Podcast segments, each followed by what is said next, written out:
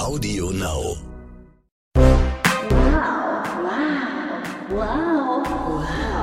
Wow, der Modepodcast von Gala und Stern.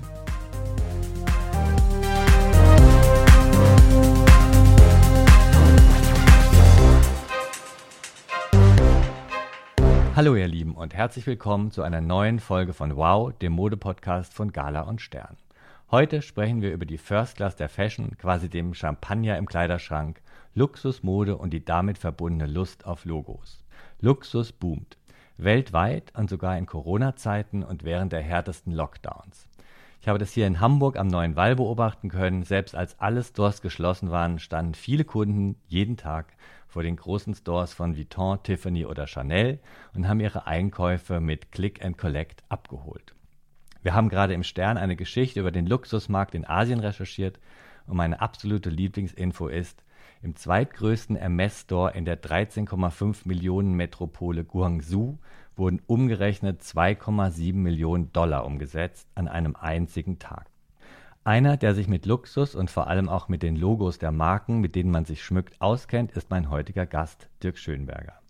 Ich habe Dirk vor vielen Jahren kennengelernt, als er Designer der deutschen Marke Job war und mit spektakulären Fashion-Shows, beispielsweise im Olympiastadion, die Berliner Modemoche zum Glänzen gebracht hat. Dann wechselte er als Kreativdirektor zu Adidas und modernisierte vor allem durch Designerkooperationen beispielsweise mit Ralph Simmons, Rick Owens, Rita Ora und Pharrell Williams die Marke. Und wer heute von euch genau jetzt einen weißen Sneaker, vielleicht sogar einen Stan Smith Turnschuh trägt, kann sich bei Dirk bedanken, denn er brachte den legendären Tennisschuh wieder auf den Markt und sorgte für den Trend der weißen Turnschuhe. 2018 gab Schönberger seinen Wechsel von Adidas zur Luxusmarke MCM bekannt. Dort verantwortet er mit einem großartigen Titel Global Creative Officer das komplette Auftreten der Marke. Dirk ist also der richtige Gesprächspartner. Herzlich willkommen, lieber Dirk. Hallo Markus. Corona-bedingt sehen wir uns nur über kleinen Bildschirm, aber schön, dass es geklappt hat. Du bist jetzt gerade in deinem Atelier und um dich so ein bisschen besser kennenzulernen, erstmal so ein paar persönliche Fragen zum Thema Mode. Die Fashion Session.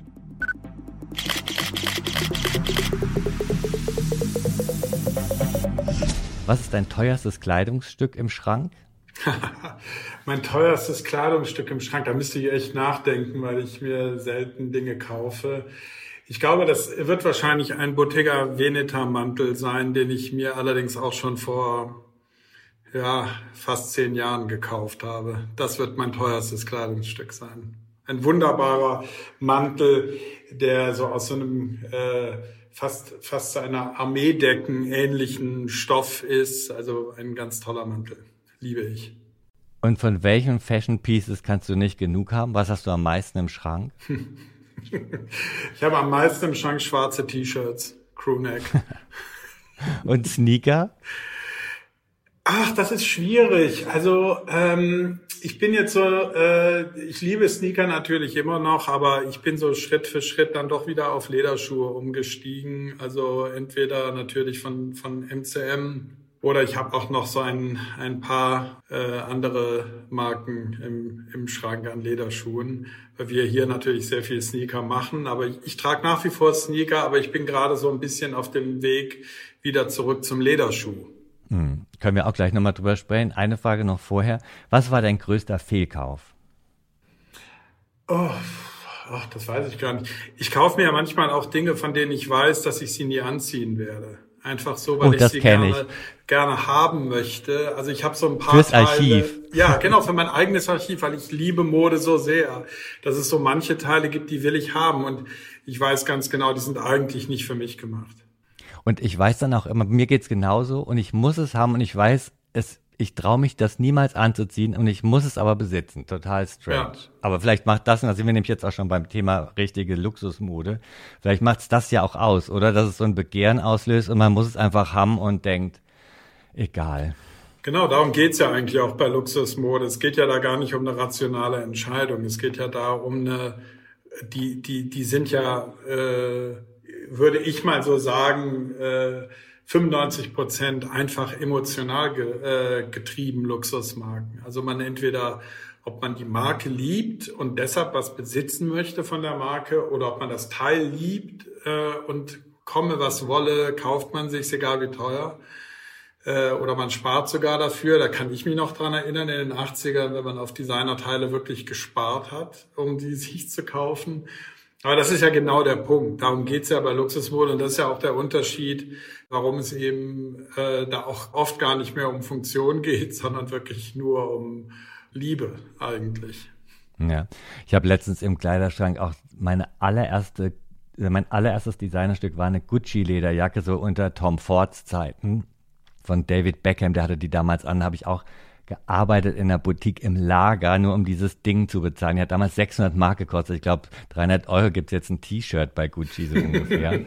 Aber ich habe die noch und irgendwie war das ein gutes Gefühl. Man war total aufgeregt, aber so wird's ja auch ganz vielen Kunden heute gehen. Also das, dieses Gefühl von Luxus-Fashion, diesen Reiz, in so einen Laden zu gehen, der hat sich eigentlich gar nicht geändert, oder? Ja, nee, absolut, absolut. Also mein, mein erstes Teil war äh, ein Jean-Paul Gaultier-Anzug, den ich von meinen Eltern zum Abitur bekommen habe.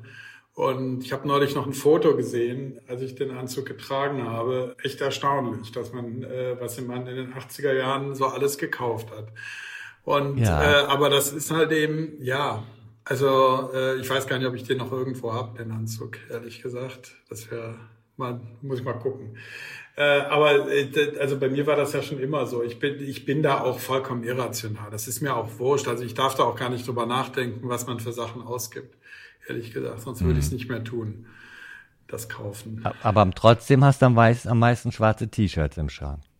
Ja, ja, weil am Ende ist es so, man, ähm, äh, das hat bei mir auch was da wirklich damit zu tun, dass ich äh, eigentlich viel dass in meinem Kopf zu viel rumgeht und ich morgens nicht leider nicht die äh, mir die Zeit nehmen möchte zu entscheiden, wie kombiniere ich heute die Farben. Also deshalb ist bei mir diese un, diese sogenannte Designeruniform alles in Schwarz ist ehrlich gesagt eine eine Vereinfachung meines Tagesablaufs und mhm. äh, nicht mehr.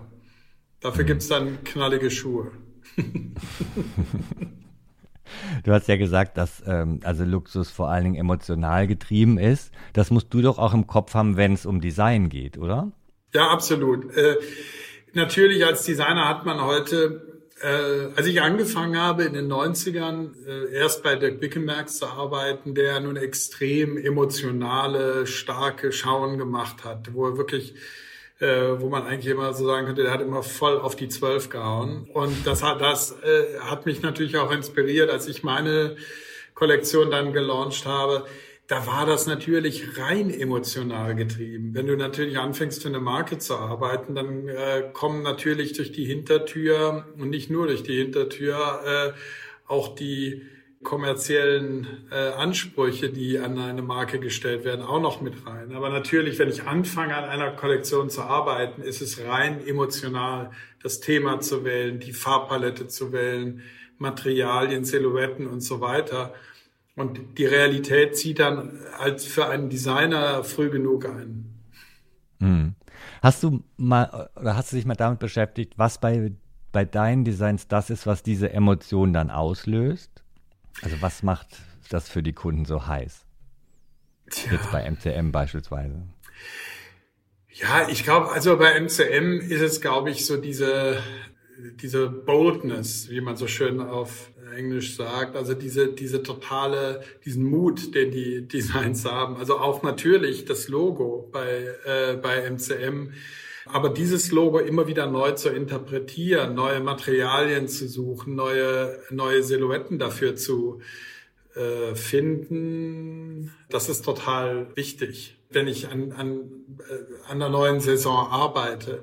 Ähm, ich glaube halt auch, dass es bei einer Marke sehr, sehr wichtig ist, dass die wenn die Marke so eine Geschichte hat wie MCM, dass diese Geschichte auch sichtbar bleibt. Also äh, der Mensch ist ja auch ein Gewohnheitstier, deshalb ist es auch wichtig, glaube ich, für den Menschen zu Dingen zurückzukehren, die so ein bisschen äh, an diese sich auch erinnern.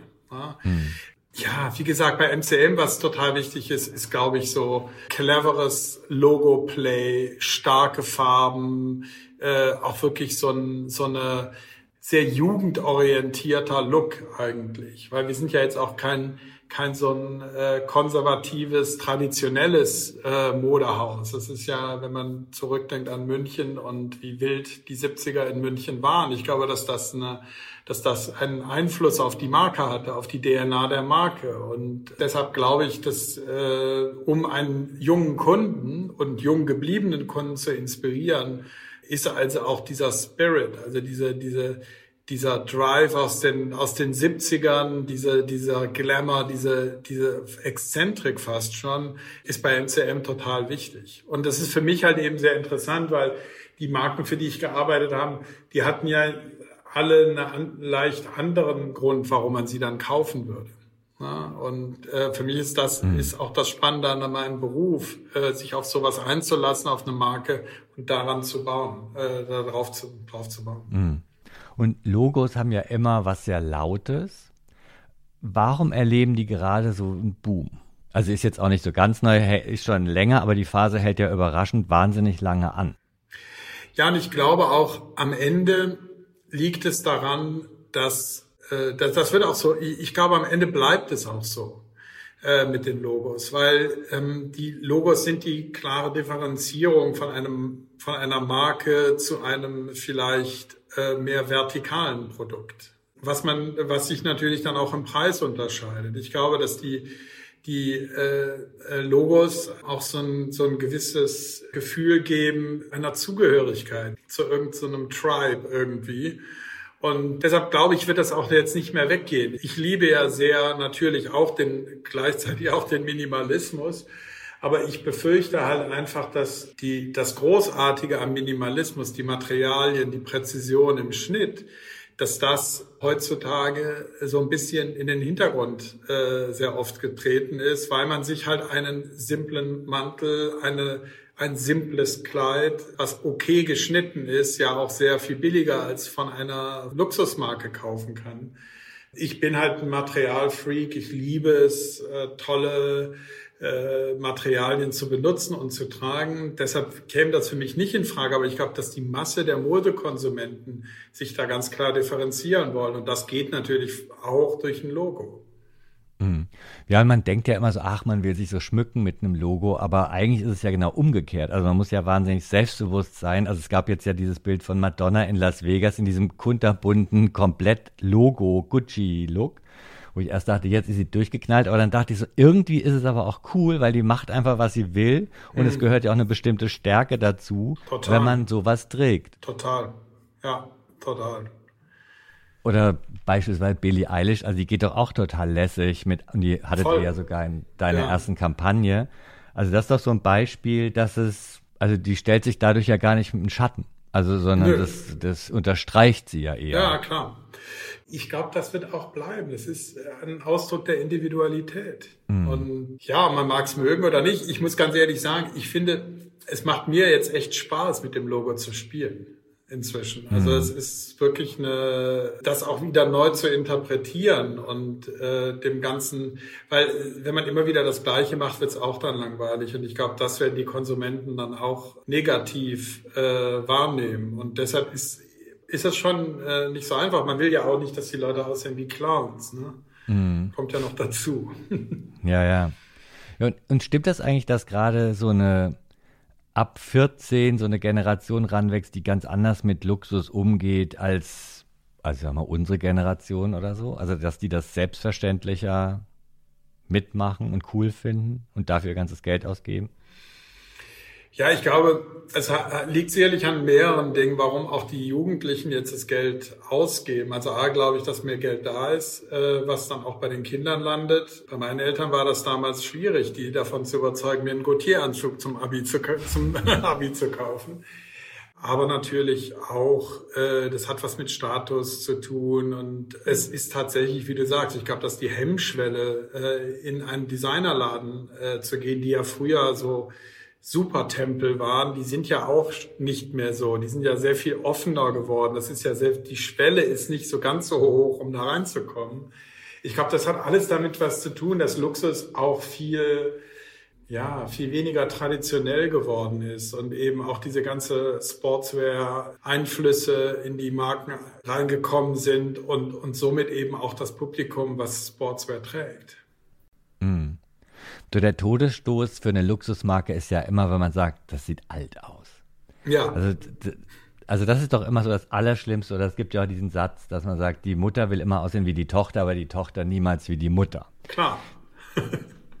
Habt ihr das auch immer im Hinterkopf beim bei dem Erstellen einer Kollektion oder bei den Kampagnen oder bei allem? Klar, also äh, die armen Mütter. Ja, die armen, ja Gott, äh, hält ja jung. Ne? Ähm, also ich glaube, dass, äh, dass das ist natürlich logisch. Also klar reden jetzt alle Marken über Millennials, Gen Z und was weiß ich alles. Natürlich wissen wir, dass die Kaufkraft bei einer viel älteren Kundschaft liegt. Aber jede Marke will, äh, will natürlich für immer jung sein und auch immer weiter mit der Jugend kommunizieren. Das ist der Antrieb auch von jedem Designer. Das ist auch mein Antrieb, warum ich auch eigentlich viel äh, rede mit all den Kids und Patenkindern, die ich habe, mit, mit denen zu reden, was, was für Musik hören sie, was, was finden sie gut, was nervt sie, rede mit denen über alles, von Politik, über Musik, über Style. Und ich glaube, das ist am Ende ist nun mal so die Hackordnung. Je älter man wird, desto jünger will man eigentlich aussehen. Und es ist so, dass ich glaube, dass so eine Marke, wenn sie einen Kunden so um die 20 als äh, und manchmal vielleicht mit so ein paar Inspirationen von sogar jüngeren Kunden, äh, wenn das so das Konzept ist, ich glaube, das spricht dann trotzdem auch moderne ältere Herrschaften wie mich an. Und damit bleibt so eine Marke auch jung und man bleibt auch selber jung. Weißt du, ich sehe nicht so aus, wie mein Vater in meinem Alter ausgesehen hat. Mhm. Das ist nicht so. Ne? Und, äh, und, und ich, meine Freunde auch nicht. Ja. Und die sind breit gestreut von konservativ zu, zu Mode. Ne? Deshalb, ich glaube, das ist, ist natürlich ein Thema, es ist natürlich traurig, ne, wenn man dann älter wird und sich diesen Zwang unterwirft und unter, unterwerfen will. Aber das muss jede Marke machen. Da gibt es keinen Zweifel. Ja, und man denkt ja auch immer, ach, den Jungen, bei denen kommt man noch gar nicht so alt vor, aber spätestens, wenn man dann doch gesiezt wird, genau. merkt, genau. Man, merkt man, dass man doch nicht mehr so ganz auf der Ebene ist. Aber man kann sich das alles anhören. Aber kennst du immer alle Bands und was weiß ich, was dir deine nee. Patenkinder ähm, alles berichten? Überhaupt nicht, wird gegoogelt. Ich höre mir das dann auch an. Also es ist mir schon sehr wichtig, mir das anzuhören. Und manche Dinge, ganz ehrlich, manche Dinge erinnern mich an Musik, die ich gehört habe in meiner Jugend, weil äh, so viele Referenzen immer wieder zurückkehren. Ähm, und dann bin ich so ein bisschen snobby und sage so, das kenne ich alles schon. Äh, und ihr hört Musik, die äh, ich vor 40 Jahren im Original gehört habe. Aber das ist, äh, das ist so meine kleine Rache dann noch an denen. Aber, aber sonst, äh, ich höre mir das an, ich finde das ja auch interessant. Man darf, äh, ich finde gerade, wenn man in, in, in der Mode arbeitet, darf man nie sich nur darauf verlassen, äh, was man kennt. Nee. Und man muss sich manchmal auch wirklich pushen, dass man was schätzen lernt. Ja. Ja, man muss sich, finde ich, auch zwingen, immer auch neue Trends mal anzuprobieren und sie zumindest zu kennen, selbst wenn es schwierig aussieht und man es dann doch lässt, aber zumindest, weil sonst bleibt man irgendwann stehen und dann hat man doch die Jeans von vor 30 ja. Jahren noch an. Und ähm, das ist eine Gefahr. Ich finde aber, das ist auch so die Gefahr, gerade so jetzt so in der Phase, wo man nicht mehr so viel verreist und so, dass man so ein bisschen auch so beim Look so ein bisschen gemütlich wird und dann doch immer die Basics trägt. Aber man muss sich da wirklich so ein bisschen pushen. Mode kann auch anstrengend Oh, total. Und nicht nur, wenn man in der Mode arbeitet. nee, genau. Glamour Break.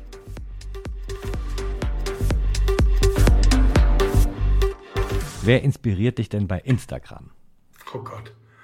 Wer inspiriert mich bei Instagram? Oh Gott. Das ist echt schwierig. Es ist echt schwierig. Vielleicht bin ich da auch zu schnell, immer weiter, weiter. Also, ähm, Gott, oh Gott, ich kann es echt nicht beantworten, Markus. Das ist die Antwort. das ist meine Antwort. Ich kann es nicht beantworten. Vielleicht liegt es auch echt an der Schwemme. Es gibt natürlich super Leute, die da Aber für mich ist das, ist es auch zu viel irgendwie. Ich kann jetzt auch mhm. gar nicht sagen, ah, der oder die äh, ist super, aber ja. Man scrollt so durch. Und was ist das wichtigste Must-Have für diesen Sommer? Hm. Das wichtigste Must-Have für diesen Sommer, siehst du mal, wenn man nur schwarze T-Shirts trägt. Ne? Ähm, ich glaube, das Wichtigste, wenn es um Mode geht, äh, eine Strandtasche, äh, damit man wieder endlich zum Strand gehen kann. Und sonst äh, Lichtschutzfaktor 30 mindestens ist äh, das wichtigste ja. Must-Have. Endlich wieder raus. Und welches Luxusprodukt packt man jedes Outfit auf? Basic Outfit? Tasche, finde ich. Tasche. Äh, mit Logo. Tasche mit Logo natürlich. Und äh, also ich natürlich, bei mir ist es dann auch noch mehr, sind es die Schuhe, ehrlich gesagt. Ja. Also bei mir persönlich als mhm. Mann sehe ich die, die, die, die Schuhe. Ich sehe aber so im Allgemeinen ist es eine Tasche auf jeden Fall. Ich liebe ja auch natürlich Taschen, aber äh, ich glaube die Tasche. Wie inspirierst du dich denn zurzeit? Also du warst ja eigentlich immer nur unterwegs mhm. und jetzt die Meilen an der Sanatorenstatus geht nach unten, weil du einfach nicht mehr weg bist. Wie, wie läuft das denn? Ist Berlin so inspirierend, dass das trotzdem alles gut klappt? Ja, die Straßen in Berlin sind ja auch verhältnismäßig leer. Das, äh, man muss, momentan ist es schon so ein bisschen die Flucht ins Virtuelle und ähm, ich gehe gerade zum, zum Teil wieder zurück und gucke mir halt eben so alte Sachen wie Twin Peaks an und äh, einfach um mich mal wieder so ein bisschen Feuer wieder mal anzumachen. Ich habe natürlich auch, wie wahrscheinlich alle anderen, Netflix rauf und runter, Amazon. Ich habe so das Gefühl, ich abonniere einen neuen, jede Woche einen neuen Service damit, weil ich die anderen schon leer geguckt habe. Und ich bin halt eben extrem visuell. Bei mir geht alles über, über was ich sehe. Und deshalb äh, haue ich mir wirklich alles von zum Teil äh, Reality-Sachen über über wirklich gut gemachte Serien. Ich gucke gerade The Younger, The Young Pope mit Jude Law und äh, und die mhm, nächste äh, Saison. Also jetzt bin ich gar nicht so up to date, weil das ist ja schon ein bisschen älter, aber das ist das ist einfach ähm, solche Sachen lösen bei mir natürlich schon wieder so Inspirationswellen aus, die sich sicherlich irgendwann auch mal wieder widerschlagen. Also wartet auf die päpstliche MCM-Kollektion. ja, ja. viele Kreuze. Aber kannst du an einem Beispiel mal sowas erklären, weil das ist ja das Spannende für alle eigentlich. Wie wird aus einem Trend, den man sieht, ein Teil in der Kollektion? Ja, ich versuche mich ja, also ich, ich sage ja immer, wenn ich einen Trend sehe, ist es zu spät für eine Modemarke. Also wenn man sagt, mhm. ähm, im Prinzip ähm, war, war immer so meine Idee, man muss eigentlich das tun, was, wo, wo man das Bauchgefühl hat, dass das als nächstes kommt. Und das ist nicht. Dann verrat's uns. Ja Gott, das ist natürlich schwierig. Ne? Äh, gerade jetzt ist es ganz ehrlich, ich habe jetzt im letzten Jahr schon angefangen, am Anfang ging's noch und ich merkte aber so gegen Ende des Jahres, wenn man immer nur so aus dem schöpft, was man im Internet sehen kann und am Fernseher sehen kann und in Büchern sehen kann und plötzlich nicht mehr das Erlebnis drumherum hat. Und ich glaube, dass das eben diese 3D-Erfahrung, mehr oder weniger was zu riechen, was zu sehen, anfassen zu können, ja wenn einem das fehlt, dann kommt irgendwann der Punkt, wo man wirklich so ein bisschen so wie so leer ist. Und das äh, für mich war das jetzt wirklich eine äh, jetzt mit dem mit der Aussicht, dass es vorbei ist, vorbei ist in Anführungsstrichen. Und ich jetzt tatsächlich wieder Leute, wieder mich mehr Leuten öffne und wieder mehr Leute so Schritt für Schritt sehe und auch tatsächlich mal wieder in einen Laden gehe, um mal wieder Dinge das löst bei mir schon wieder äh, Dinge aus. Und für mich ist es ja immer so, ich kann es eben nicht erklären, wo die Inspiration herkommt. Ich kann einen Satz in einem Buch lesen und der löst bei mir einfach Bilder aus, die äh, dann, das sind, ist auch meistens nicht so eine Inspirationsquelle, sondern es sind so Dinge, die so übereinander geschichtet werden und dann irgendwie dadurch auch was Neues entstehen. Aber es ist wirklich, man merkt ja, es gibt ja jetzt so zwei Denkweisen, wie es weitergeht. Geht es jetzt weiter äh, mit totalem Exzess wenn wir äh, alle geimpft sind, totaler Exzess, Vollgasparty, bis alle umfallen? Oder haben Menschen irgendwie reflektiert und denken, naja, vielleicht ist der Exzess auch der Weg in diese Krise gewesen. Ich, und das ist halt eben die Sache. Das, äh, da verlässt mich momentan auch so ein bisschen mein Bauchgefühl. Ich kann mir vorstellen, wie junge Menschen denken, die wollen Party machen. Das höre ich auch von denen. Ja. Also die wollen Gas geben. Und ich verstehe es. Ich auch. Ich, ich kann es auch sehr gut verstehen. Aber es ist, ähm, ich weiß nicht. Ich weiß, ich weiß momentan nicht. Ich glaube, dass tatsächlich so eine, äh, für mich die, die Idee von allem, was ich machen möchte jetzt, ist definitiv was, was so äh, das Leben umarmt. Also das einfach positiv, die Freude. Und das wird sich, das wird sich natürlich niederschlagen in der Kollektion. Also es wird natürlich mit, mit einer Farbpalette gespielt werden, mit einem, mit, vielleicht mit einer Leichtigkeit, die äh, ich vorher vielleicht hier noch nicht so gezeigt habe. Geht jetzt ja auch im Herbst schon wieder los, ne? Also mehr Miniröcke und viel Klar. Glitzer, Metallic. Klar. Also das ist ja alles schon so in die Richtung, die nächste Party ja. kommt.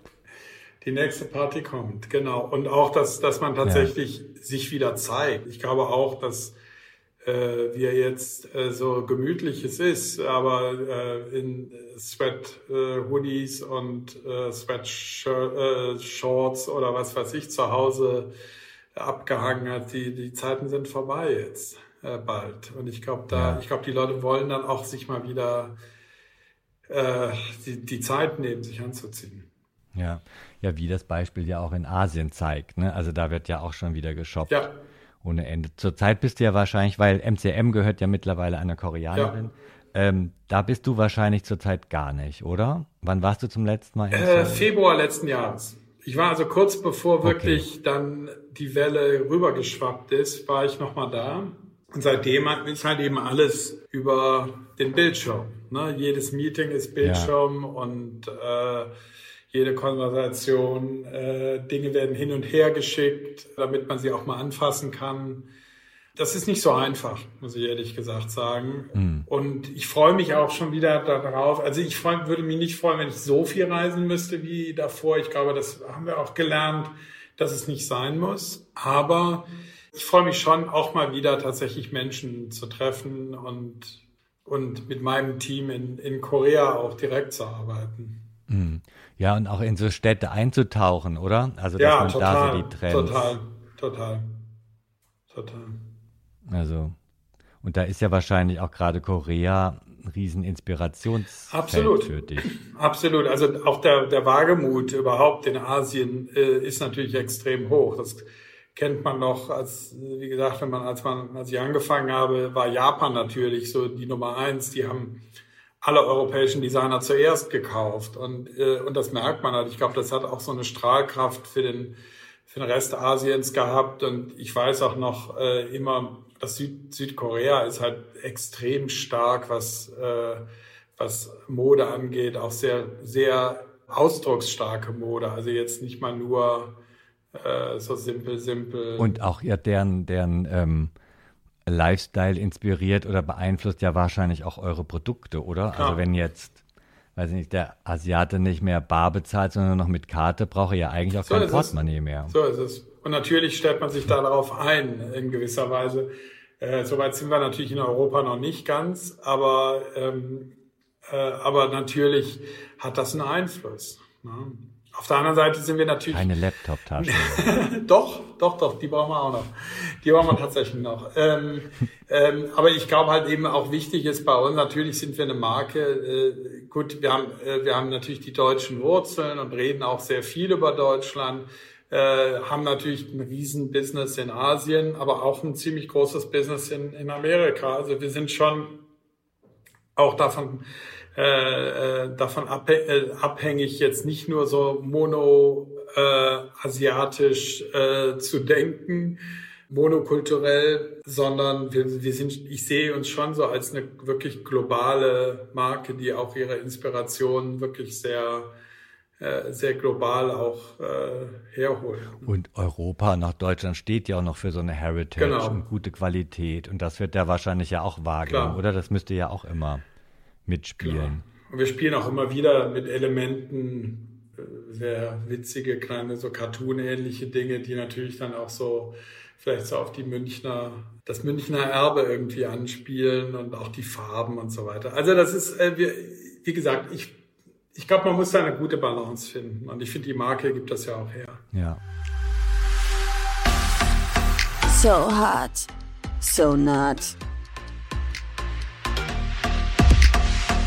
Ganz zum Schluss noch die Do's und Don'ts zum Thema Logos.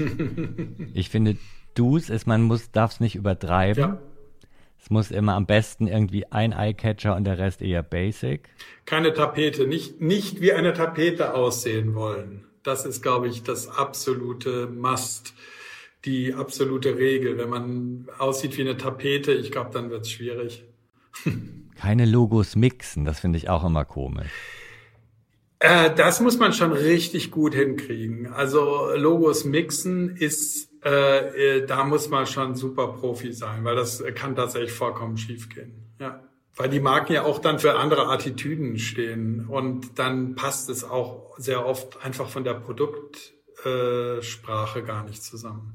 Ja, genau. Und ich finde auch, dass man ähm, Vintage-Logos haben ja auch mal noch so einen ganz speziellen Klemmer. Das finde ja. ich ja auch immer so ganz da. Ja, ja, ja, klar, klar. Nee, das ist sicherlich super. So Vintage-Logos sind, das ist sehr, sehr interessant. Ja, absolut.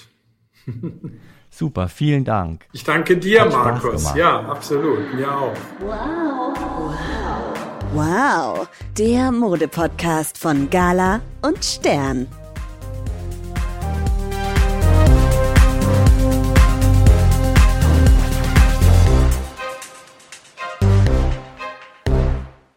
Halt, noch nicht abschalten. Hier noch ein kleiner Podcast-Tipp. Ich würde mich freuen, wenn ihr reinhört. Hallo, ich bin Lara. In Glossip, dem Gala Beauty Podcast, geht es nicht nur um Beauty, Body und Botox, sondern auch um emotionale Geschichten, die tief unter die Haut gehen. Dazu sprechen wir mit Stars und Experten über Tipps, Tricks und natürlich auch über ganz persönliche Erlebnisse. Hört doch mal rein. Glossip, der Gala Beauty Podcast. Auf Audio Now und überall, wo es Podcasts gibt. Audio Now.